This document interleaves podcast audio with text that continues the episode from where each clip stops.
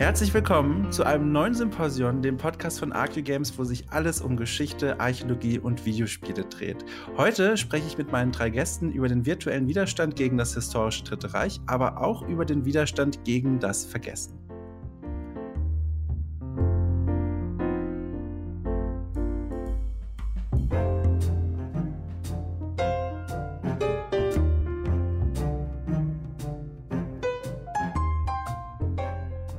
Auch an dieser Stelle noch einmal herzlich willkommen zu diesem Symposion, das sich heute nicht nur, aber auch um ein ganz besonderes Spiel drehen soll, und zwar Through the Darkest of Times.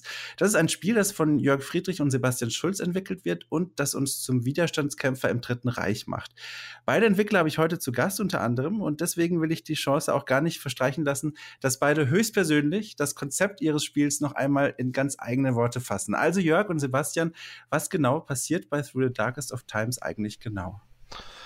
Also in Through the Darkest of Times übernimmt man die Rolle eines äh, Widerstandskämpfers, der eine äh, Gruppe leitet in Berlin zur Zeit des Nationalsozialismus. Und man versucht mit dieser Gruppe eben Widerstand gegen das Regime zu leisten, indem man zum Beispiel Flugblätter druckt oder äh, Parolen an die Wände malt oder äh, Verfolgten Unterschlupf bietet. Ähm, oder Sabotageakte äh, durchführt, all solche Dinge. Und man tut das, indem man ähm, in Runden seinen Mitgliedern einzelne Aufgaben zuweist und dann ja zusieht, ob die, ob die klappen oder nicht.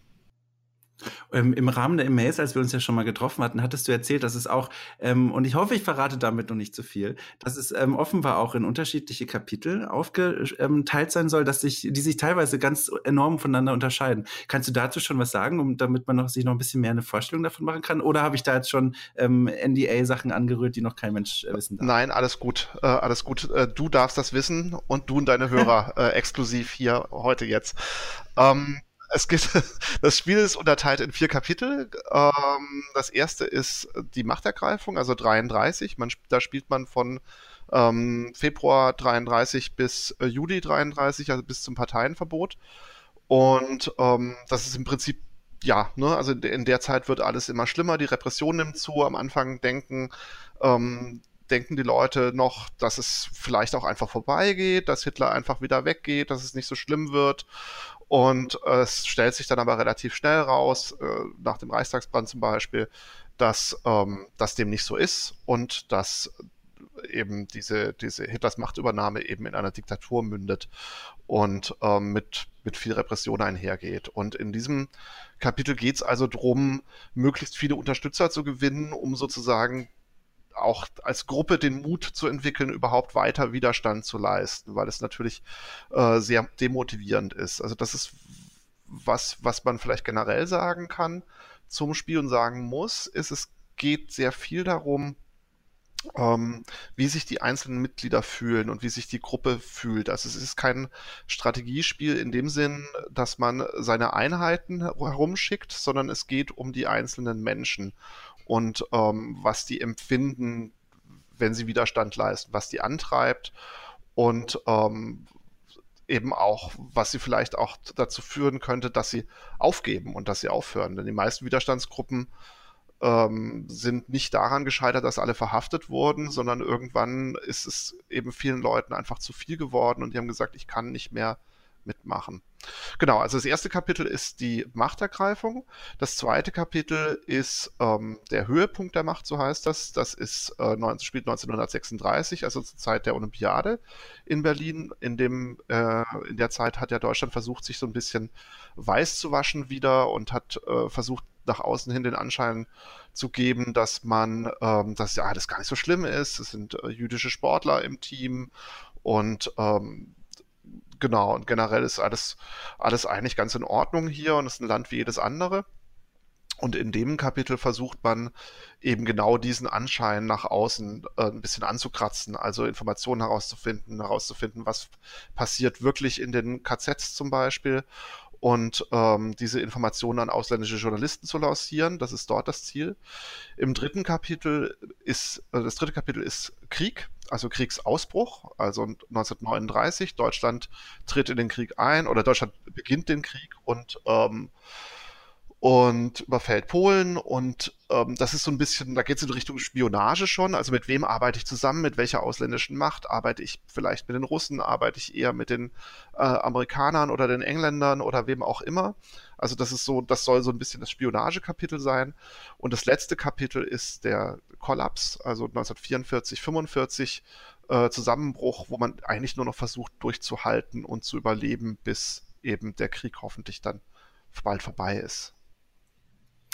Bevor ich jetzt zum, ähm, zu meinem ähm, dritten Gast hier komme, ähm, die eine ganz spannende Verbindung zu dem Spiel hat, muss ich noch eine kleine Rückfrage stellen, und zwar an Sebastian. Wenn ich mich richtig an die Aufgabenverteilung bei euch im, im Team erinnere, dann warst du ja oder bist du zuständig für die, ja, für die, für das Art Design, für, für dafür, wie das Spiel dann im Grunde aussieht. Und die Leute hier haben es, äh, weiß ich nicht, jetzt direkt vor Augen oder auch nicht, je nachdem, wo sie das hören. Könntest du mal ganz kurz mit eigenen Worten beschreiben, wie dieser Artstyle eigentlich aussieht für Menschen, die das noch gar nicht gesehen haben und wie du auf die Idee zu diesem Artstyle gekommen bist, der, finde ich, schon deutlich heraussticht von anderen Spielen. Ähm, man könnte vielleicht am ehesten sagen, dass eine ist inspiriert von einer Kombination von Graphic Novels, äh, die ja in letzter Zeit sehr populär geworden sind, äh, Film Noir und der Kunst der Weimarer Republik. Also diese Kunst der 20er Jahre, die sehr viel auch mit Collagen, mit Sampling, mit ähm, nicht idealisierten menschlichen Formen gearbeitet hat, also sozusagen, die versucht haben, oder wie soll ich jetzt sagen, die Weimarer Republik hat halt nicht mehr diesen Idealtypus des Heroischen, des äh, Naturalistischen herausgestellt, sondern versucht Gefühle äh, über, über andere, über grobe, über durchaus auch mal hässliche Formen darzustellen. Und dann kommt noch dazu, dass es einfach ein Stil ist, der sehr, sehr umsetzbar ist. Also bei uns ist es ja auch immer wichtig, dass wir relativ schnell ähm, vernünftige Ergebnisse erzielen und wir haben ja auch viel Content, den wir da machen wollen. Und daher kommt natürlich auch nochmal äh, eine Notwendigkeit, in eine bestimmte Richtung zu denken. Also man kann sich nicht jetzt irgendwie so einen Stil überlegen, wo jede Zeichnung zwei Tage dauert, äh, weil dann würden wir einfach als Zweimann-Team nicht fertig werden. Mhm.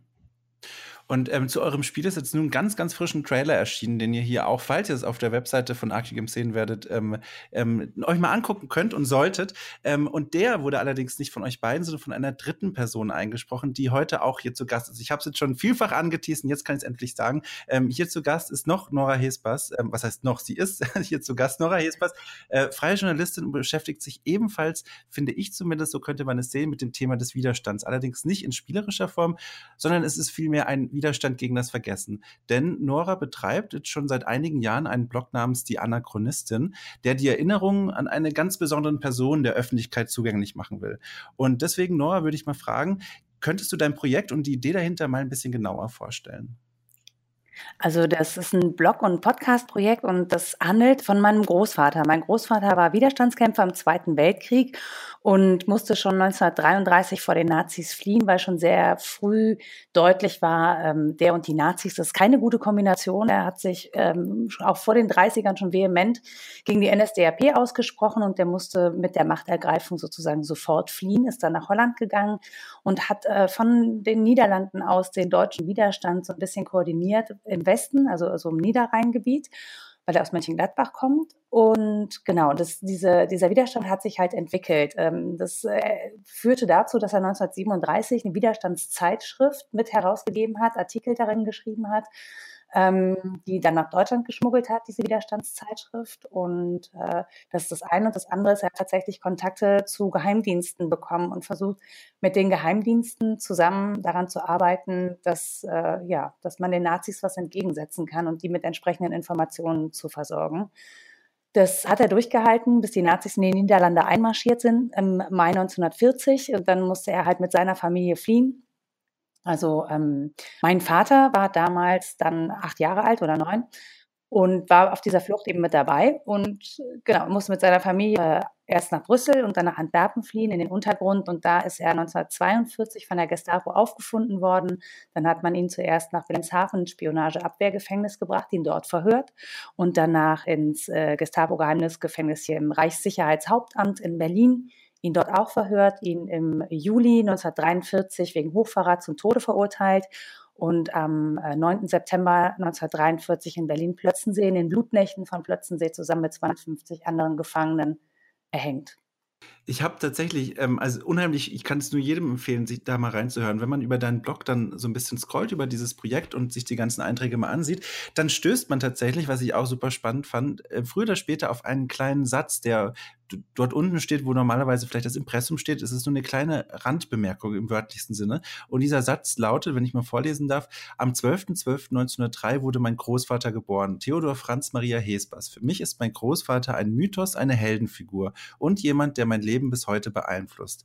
Und was mir da ins Auge gestochen ist, ist ein, finde ich, total spannender Gegensatz, nach dem ich mal gerne fragen würde. Und zwar Großvater auf der einen Seite, also ein Mitglied aus dem engeren Familienkreis, ähm, die man mehr oder weniger gut kennt, ähm, und auf der anderen Seite Mythos, Heldenfigur, also eine verklärte, stilisierte Gestalt, die man vielleicht gar nicht mehr, die vielleicht gar nicht mehr so viel mit der eigentlichen Person zu tun hat. Und mich würde nun auch unheimlich interessieren, ob sich während deiner Recherche und diesem Aufarbeiten der ganzen Dokumente und der Zeitzeugenberichte sich dein Bild auf deinen Großvater auf irgendeine Art und Weise verändert hat. Ja, also es hat sich deutlich verändert. Also mein, mein Ziel war so ein bisschen, ihn von dem Sockel runterzuholen, weil mein Großvater natürlich nicht nur Held war, sondern weil ich immer so ein bisschen damit gehadert habe, warum eigentlich ich heute immer noch mit dieser Geschichte so konfrontiert bin und wieso mein Großvater entschieden hat, das auch seiner Familie zuzumuten. Also ich meine, er hatte einen kleinen Sohn, er hatte eine Frau. Ähm, meine Oma war sehr oder hing sehr an ihrer, an ihrer Heimat, an Mönchengladbach und war gezwungen, mit ihrem Mann gegen ihren Willen in den Untergrund zu gehen oder ins Exil ähm, und war da völlig auf sich alleine gestellt. Ein Kind, äh, mein, mein, Großvater hat politische Arbeit gemacht. Ähm, das ist natürlich sehr einsichtig, dass das wichtig war und warum das wichtig war heute. Und trotzdem habe ich so eine Empathie auch äh, für die Person, die da einfach ohne eigene Entscheidung mit reingerissen worden sind. Ähm, da kann am Ende des Tages natürlich mein Großvater nichts dafür, das waren die Umstände. Ähm, aber man muss halt Opfer bringen. Und ähm, diese Opfer, die mein Großvater gebracht hat, die beeinflussten auch mein Leben. Also, ähm, und dieser Krieg zum Beispiel hat mir einen Vater genommen. So, das habe ich jetzt so über diese Recherchen rausgefunden. Es gibt ja diese Forschungen zu den Kriegskindern und äh, zu dem, was, was ähm, die Nachgeborenen oder Nachkriegskinder so alles erfahren mussten und mit, miterleben mussten. Und dieser Krieg hat meinen Vater schwer traumatisiert und auch ähm, seine Seele zu Teilen zerstört. Und das ist natürlich was, was man von seinem Vater mitbekommt. Und ähm, was man gar nicht mehr so zuordnen kann, wenn man plötzlich in Friedenszeiten lebt und das einfach gar kein Verständnis dafür hat, was das mit einem Menschen macht, wenn er zwischen Trümmern und Leichen groß geworden ist. Und on top haben wir, werden wir jetzt gerade wieder damit konfrontiert, weil Menschen aus dem Krieg zu uns fliehen ähm, und bei uns Unterschlupf suchen, für die es aber auch kein Verständnis mehr gibt, weil wir das nicht nachempfinden können. Und das sind alles so Gründe gewesen, warum ich da reinspüren wollte. Ich wollte wissen, wie sich das anfühlt. Ich wollte wissen, wo die, wo mein Großvater diese Notwendigkeiten gefunden hat oder auch den inneren Druck, eine so weitreichende Entscheidung zu treffen. Ich wollte wissen, ob er sich dessen bewusst war und ähm, ja, was eigentlich, wie er mit meiner Oma umgegangen ist, wie er mit seinem Sohn umgegangen ist. Und das sind auch so Nebenthemen, die ich dabei erforsche, weil ähm, neben natürlich dieser großen heroischen Aufgabe, die er da angegangen ist, sind da einfach ganz normale Menschen dran beteiligt, eine Familie dran beteiligt, ähm, müssen Menschen Opfer bringen, die nicht gefragt werden. Und äh, ja, das finde ich ist auch mit erzählenswert und macht vielleicht Dinge ein bisschen komplexer, aber auch ein bisschen verständlicher, als wir uns das so vorstellen. Den Ball würde ich natürlich jetzt super gerne zu Sebastian und Jörg äh, wieder rüberwerfen. Und zwar äh, ist dann, findet diese, was Nora gerade gesagt hat, auch in eurem Spiel, wird das dort irgendwie abgebildet? Also plant ihr quasi diese, diese Vielschichtigkeit der Menschen dort auch irgendwie einzuräumen? Oder wie, wie, wie schreibt ihr die Hintergrundgeschichten eurer Figuren im Spiel? Unbedingt. Das ist, ist, das ist eigentlich mein, mein Ziel. Das ist wirklich das, was ich ähm, mit diesem Spiel unbedingt machen wollte oder wir machen wollten. Ähm, es geht, ist natürlich abstrahiert. Ne? Wir haben, also wir, die einzelnen Figuren haben nicht so wahnsinnig viel äh, Screentime, möchte ich mal sagen. Und es ist ja auch so, dass ähm, die Figuren bei uns prozedural generiert werden. Das heißt, die werden jedes Mal neu ausgewürfelt, wenn man so will. Aber die kommen mit Eigenschaften und, ähm, und Einstellungen, die eben jedes Mal neu generiert werden und die sozusagen zu der Zeit auch passen. Ähm, und dazu gehört auch, dass die ein Leben haben. Also uns ist ganz wichtig, dass die, dass das Widerstandskämpfer sind eben keine Soldaten und keine Einheiten und die, ähm, das ist nicht deren Beruf, Widerstandskämpfer zu sein, sondern eigentlich sind das ganz normale Leute, Zivilisten, die ein Leben haben, die eine Familie haben, die einen Beruf haben und die machen das obendrauf. Und das ist was, was immer wieder im Spiel ähm, zum Beispiel in äh, persönlichen Ereignissen, so heißt das, äh, rauskommt. Also es ist, also es ist natürlich ein Spiel, ne? deswegen hat alles so ein bisschen festen Ablauf und es gibt immer wieder so Gelegenheiten. Zum Beispiel ist es so, dass jede am Anfang jeder Woche, jede Runde, jede Spielrunde ist eine Woche trifft sich die Gruppe. Und dann äh, sitzen die zusammen in ihrem, was auch immer gerade ihr, äh, ihr Unterschlupf ist. Am Anfang ist das das Hinterzimmer einer Kneipe, später ist das eine private Wohnung, das wechselt auch. Und ähm, da kommen zum Beispiel dann, da treten dann zum Beispiel Figuren an den Spielercharakter. Der Spielercharakter ist so eine Art äh, Leiter der Gruppe äh, heran und sagen, ähm, meine Frau ist schwanger. Ich kann nicht mehr weitermachen ich muss aufhören. Das ist, das Risiko ist mir zu groß. Und dann kann man sich in so kleinen Dialogsequenzen eben mit der Figur unterhalten und kann sagen, du, boah, hör mal, also jetzt gerade brauchen wir dich wirklich ganz unbedingt. Und äh, ich passe auch auf, ich schicke dich nicht mehr auf so gefährliche Missionen und aber aber du willst doch auch nicht, dass dein Kind unter Hitler groß wird oder man sagt eben, nee, okay, verstehe ich, ähm, dann, dann musst du halt gehen. So, und das sind so kleine Entscheidungen, die vor denen der Spieler steht, die aber auch eigentlich dazu dienen, den Figu zu zeigen, dass die Figuren einen Hintergrund haben. Die Figuren können zum Beispiel auch, also an sowas siehst du eben auch, dass die, die Figuren ne, einen Familienstand haben, also das tatsächlich, das wird im Hintergrund berechnet, haben die äh, eine Ehefrau oder einen Ehemann, die können auch, äh, es kann auch sein, dass die in die Gruppe mit reinkommen. Das ist auch so ein persönliches Ereignis, dass sie sagen, hey, meine Ehefrau, mein Ehemann, äh, die sind, ist der, die, der ist total vertrauenswürdig, äh, lass den doch in der Gruppe mitmachen und dann muss man entscheiden, ob man das möchte. Ähm, es kann auch sein, dass eine Figur ähm, homosexuell ist beispielsweise und ähm, damit äh, mit, mit allem, was damit dann im, im Dritten Reich einhergeht, ne? also auch zum Beispiel, dass sie äh, erpressbar wird, wenn das rauskommt oder auch, dass es in der Gruppe vielleicht gar nicht so äh, eindeutig positiv angesehen wird. Das ist auch so ein Faktor. Die, ähm, die Mitglieder der Gruppe müssen sich nicht unbedingt 100% verstehen, weil diese zivilen Widerstandsgruppen waren ja oft ähm, sehr unterschiedlich, auch in ihren Ansichten. Ne? Also die haben, oft waren das ja Gruppen von Freunden, Bekannten, Verwandten, die sich vertraut haben, aber die hatten jetzt nicht unbedingt eine einheitliche äh, Sichtweise auf die Welt oder darauf, was nach Hitler zum Beispiel kommen soll. Also da haben zum Teil Konservative mit Kommunisten zusammengearbeitet und da gab es, also in meinem meiner Vorstellung und in dem, was man auch hört, gab es da natürlich dann auch Streit und, äh, und Diskussionen und vielleicht auch äh, Misstrauen zum Teil untereinander. Und all das versuchen wir in, also natürlich in abstrahierter Form und in vereinfachter Form ähm, abzubilden, aber das soll schon da sein. Und meine Intention ist und bis jetzt, was, was ich so an Feedback bekomme von Leuten, funktioniert das auch ganz gut, ist, dass eben die Menschen, die das spielen, ein Bild im Kopf bekommen davon, wie, ähm, wie das wohl war und auch so ein bisschen mitfühlen mit diesen einzelnen Mitgliedern. Und zum Teil funktioniert das auch ganz gut. Uns, uns war halt auch immer wichtig gewesen zu zeigen, dass diese Leute nicht unbedingt Helden in dem Sinne sind, sondern dass es Leute sind, die über die Zeit einfach anständige Leute bleiben. Und äh, wir wollen halt auch versuchen, dass wir haben ja auch immer diese äh, Zeitungen, die jede Woche die, die die aktuellen Ereignisse beschreibt und so weiter, den Spieler eigentlich sozusagen in dieselbe Situation drin zu geben und zu sagen, bleib anständig, bleibst äh, und, und vollzieht es irgendwie nach. Äh, das, diese normale Moral und Ethos, die man eigentlich haben müsste, um so einem Regime zu widerstehen. Und äh, ja, viele haben es halt mhm. nicht.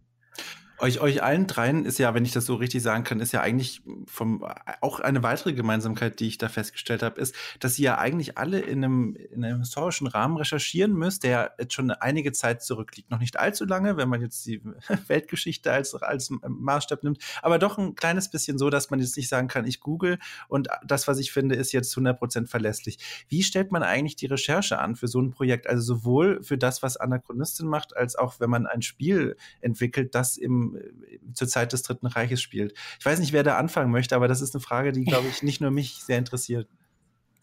Äh, naja, ich äh, habe mir am Anfang gar nicht so große Vorstellungen gemacht, wie man da recherchiert und äh, bin einfach mal äh, nach Berlin-Lichterfelde gefahren und habe gefragt, was habt ihr eigentlich gehabt über meinen Großvater?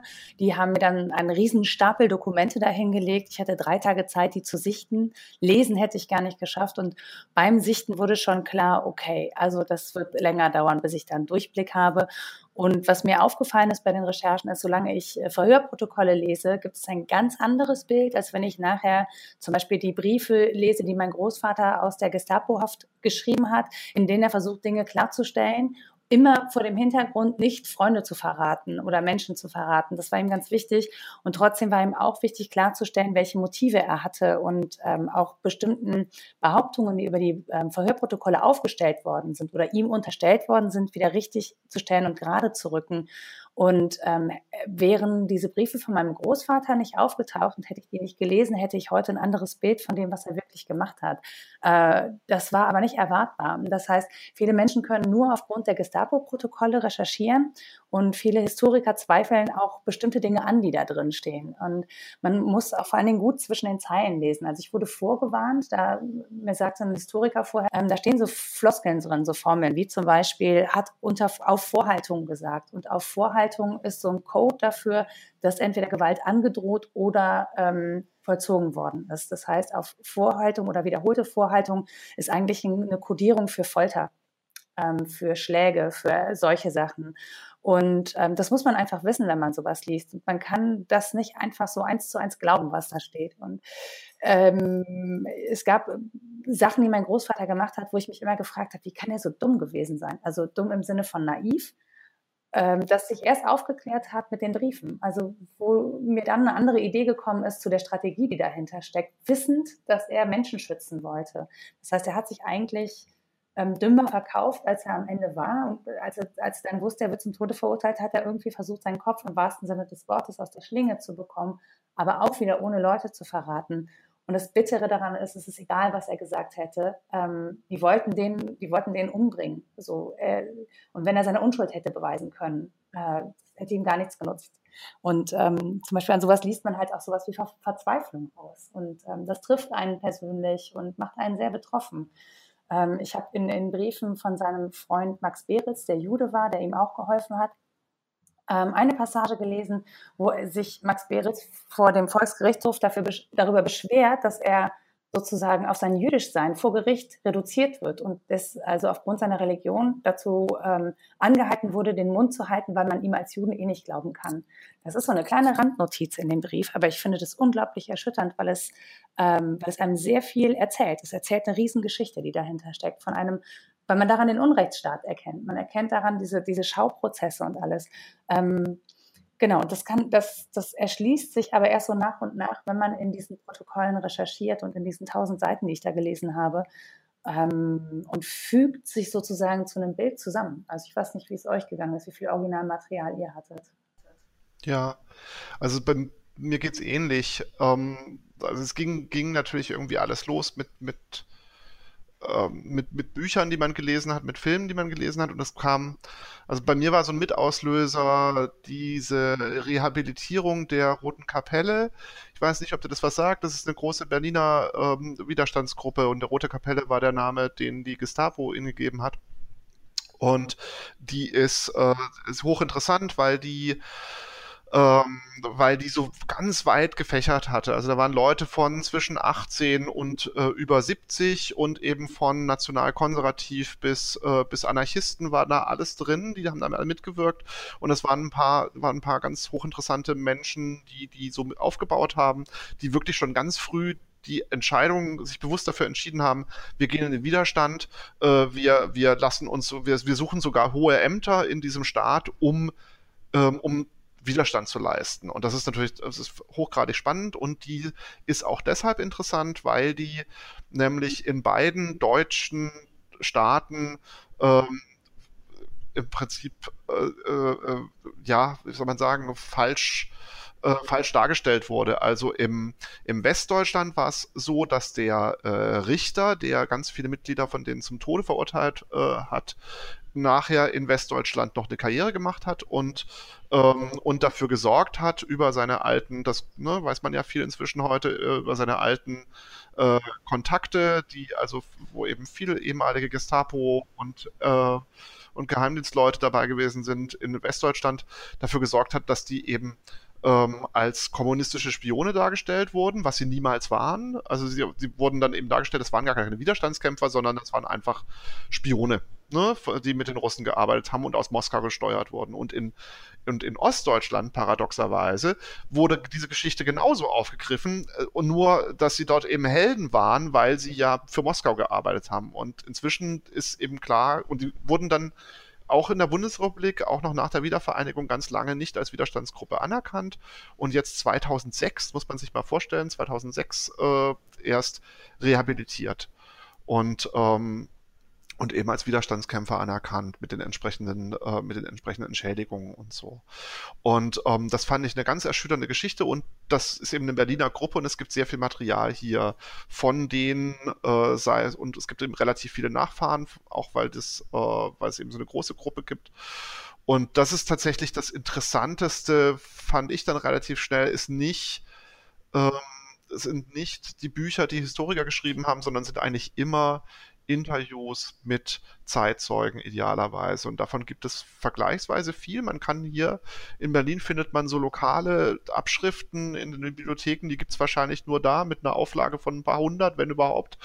Um, wo einfach ja Leute interviewt wurden, noch in den 90ern, um, die erzählt haben, wie lief das im Einzelnen ab. Und das waren die Geschichten, die mich immer interessiert haben, war immer, okay, was war der Alltag? Wie lief das ab? Wo haben die sich getroffen? Wie oft haben die das gemacht? Ähm, was, ne, also so auch, so, wie sah, wie sah deren Leben aus? Und eben auch, warum haben sie das gemacht? Und das ist eigentlich das, was, ja, also das, so die Art, wie wir recherchiert haben, war eben einmal in Berlin hier äh, versuchen, diese Dokumente zu, finden. Wir haben bis jetzt noch, wir sind bis jetzt noch nirgendwo hingegangen und haben tatsächlich die Originaldokumente gesichtet. Das ist einfach was, was bis jetzt unseren Zeitaufwand überstiegen hat. Ich höre, ich höre Noras Podcast sehr gerne und äh, hole mir da auch immer Inspiration ganz oft. Also es gibt einige Dinge, die ich direkt ins Spiel eingebaut habe, nachdem ich den Podcast gehört habe. Unter anderem, äh, wie die Verhöre laufen. ähm, und ja, also so solche, solche Bausteine eben, weil, und das ist, das war eben eine Entscheidung, die wir sehr früh getroffen haben, ist, wir wollten nicht, wir haben uns ganz früh dafür entschieden, dass wir keine, dass man keine echte Widerstandsgruppe spielt und dass man keine Personen spielt, die tatsächlich gelebt haben. Und damit haben wir eben auch die, dachten wir, haben wir eben die Freiheit, äh, Dinge auch neu zusammenzusetzen, so als wären sie so gewesen. Genau, aber wenn ich da noch kurz was, also tatsächlich ist bei meinem Großvater ähnlich. Also auch diese Widerstandsgruppe hat von der Gestapo einen Namen bekommen. Die firmierten angeblich unter Deutsche Jugendfront. Also mein Großvater und alle, die verhört worden sind, bestreiten, dass sie unter diesen nicht waren. Die waren genauso divers. Also es war eine genauso diverse Gruppe und das machte später auch die Anerkennung so schwierig, weil man nicht wusste, musste man dann die jetzt äh, zu den Kommunisten zählen. War mein Großvater christlicher Widerstand. Dann hat er mit mit Homosexuellen zusammengearbeitet. Das war ja auch nach dem Krieg noch strafbar. Das konnte man auch nicht so richtig gut erzählen und so. Also da gibt es ne, unabhängig davon ganz viele Parallelen in der Geschichte, was einfach, ähm, glaube ich, sehr deutlich macht, äh, wo der Unterschied zwischen, zwischen Militär und Widerstand ist und äh, zwischen den Organisationen. Ähm, deswegen finde ich es total wichtig, dass es so ein Spiel gibt, damit, dann, damit man das nachvollziehen kann. Ne? Ähm, dass man in der Sache einig sein kann, ohne sich in jedem einzelnen Punkt irgendwie einig zu sein und trotzdem weiß, das da ist falsch. Was richtig ist, wissen wir auch nicht so richtig, aber das ist falsch. Genau, und dass dann nicht immer so eine dedizierte Ideologie dahinter stehen muss, sondern eben einfach ein, ein Anstand. Ich wollte noch ganz kurz sagen, ähm, dass wir in Berlin halt auch einfach privilegiert sind, was das angeht, Informationen äh, irgendwo zu sammeln und zu besorgen, weil hier doch relativ viel kumuliert. Also gibt auch ein paar ganz wunderbare Antiquariate, die sich äh, fast nur ausschließlich mit dem Thema beschäftigen. Also ist natürlich schon eine reichhaltige Quelle. Wenn man jetzt eure ähm, Projekte mal nebeneinander liegt, äh, da gibt es, wie ihr selber schon gesagt habt, eine Menge an Parallelen. Aber, und darauf äh, will ich so ein bisschen meine Schlussfrage langsam hindrehen, es gibt auch einen großen maßgeblichen Unterschied, wie ich finde. Und zwar, während Noras Blog mittlerweile für ihre Arbeit ähm, öffentlich geehrt wurde in Form der Nominierung für den Grimme Online Award 2018, ähm, kämpfen Videospiele auf der anderen Seite, die sich mit ähnlichen Themen auseinandersetzen, immer noch um eine vergleichbare Anerkennung. Das betrifft jetzt weniger euer Spiel Through the Darkest of Times, sondern worauf ich hinaus möchte, auf das Spiel Attentat 1942, was vielleicht einigen Zuhörern äh, hier auch bekannt ist. Ein ganz ähnliches Spiel eigentlich, das ähm, auch Zeitzeugen erzählen lässt, ähm, die Geschichte, was sie erlebt haben während äh, der Herrschaft des Dritten Reiches. Ähm, allerdings eben noch mit viel, viel mehr Zeitzeugen berichten und Dokumenten arbeiten und in der Folge eben auch sehr oft Nazi-Symbolik zeigen. Und das ist eben ein Grund oder der Grund, warum dieses Spiel nach Release in Deutschland noch immer nicht erscheinen darf. Und die Entwickler kämpfen noch immer darum und versuchen hinter den Kulissen ähm, das anzufechten oder zumindest ähm, ihr Spiel so anzupassen, dass es veröffentlicht werden darf. Und dahin würde ich gerne mal meine Abschlussfrage stellen. Und zwar Jörg und Sebastian, Inwiefern hat dieses Wissen um diese schwierige Gesetzeslage in Deutschland, die noch immer nicht einwandfrei geklärt ist, was Kunstfreiheit und Videospiele angeht, die Arbeit an eurem Spiel beeinflusst? Also habt ihr von vornherein gesagt, weil ihr wisst das ja, wir lassen die Symbolik weg? Oder sagt ihr, wir versuchen, wir werden tatsächlich diesen herbeigesehnten Präzedenzfall anfechten und vielleicht versuchen, diese, dass Videospiele vor dem Gesetz wirklich die volle Kunstfreiheit genießen können? Also, falls ich mal anfangen darf, ähm, ich muss wirklich mal dazu sagen, am Anfang ist mir das überhaupt gar nicht aufgefallen, dass in unseren Artworks und in den Szenen, die wir bauen, diese Symbolik fehlt. Weil, das muss man nämlich einfach auch mal sagen, darum geht's nicht unbedingt. Du kannst trotzdem eine gute Geschichte erzählen und kannst die Situation klar machen, ohne dass du jetzt explizit die Symbolik zeigst. Ähm, und äh, Jetzt habe ich gerade einen Hänger. Gib mal an Jörg. Darf ich, kurz, darf ich kurz einsteigen? Genau. Also tatsächlich war es sogar im Gegenteil so, dass wir am Anfang da saßen und ich und wir ganz klar gesagt haben, wir wollen was andersrum. Was ich ganz schrecklich finde in vielen Videospielen, ob die jetzt, ob die jetzt Hakenkreuze zeigen oder nicht, ist das. Na? Ja, Einfach ignorieren. Okay. Ist, äh, ich habe hab viele Pakete angenommen für die Nachbarn und die stehen alle vor der Tür, aber die lasse ich jetzt alle okay. nicht rein. Ähm, so. Gut. Also am Anfang als wir auch über den Artstil äh, diskutiert haben und, und überlegt haben, wo wir hinwollen, haben wir gesagt, es gibt verdammt viele Computerspiele, und zwar unabhängig davon, ob die jetzt Hakenkreuze zeigen dürfen oder nicht, die diese faschistische Ästhetik eigentlich verherrlichen. Ja, also wo du, da ist, da ist die Schrift entsprechend, da ist die Anordnung so, das geht bis hin zu, wie die Charaktere aussehen und ob, ähm, ob der, der Hitler im Strategiespiel da unten jetzt ein Bärtchen hat und Hitler heißt oder nicht, äh, ist eigentlich egal, wenn klar ist in dem Porträt, wer er ist und wenn ich ihn spielen kann. Und ähm, das war was, wo wir uns von vornherein gesagt haben, das wollen wir nicht. Wir suchen eine Ästhetik, die äh, wir suchen eine Ästhetik, die die Nazis verboten hätten. Ähm, ne, also weil wir finden, dass diese faschistische Ästhetik es nicht wert ist, weiter transportiert und, und, und wieder aufleben zu lassen. Das ist eigentlich genau das Gegenteil von dem, was wir wollen. Und es gibt im Gegenteil sehr viele Künstler und sehr viel, sehr viel Kunst, die ähm, aus der Zeit die aber unterdrückt wurde. Und die, die würden wir gerne, ähm, die würden wir gerne zelebrieren. So, that, that being said, ähm, ja, natürlich wäre es, ist es seltsam. Also für uns, uns fällt es tatsächlich nicht auf, weil das war eine andere Entscheidung. Wir haben gesagt, wir nehmen, wir machen kein Fantasiesymbol es geht in unserem Spiel um den Nationalsozialismus. Ähm, wir, da ist die Rede von Nazis, da ist die Rede von der SA. Es hat Hitler die Macht übernommen. Wir, wir übernehmen da, erfinden da kein, kein Paralleluniversum, aber äh, wir dürfen halt diese Symbole nicht zeigen und wir lassen sie jetzt einfach leer.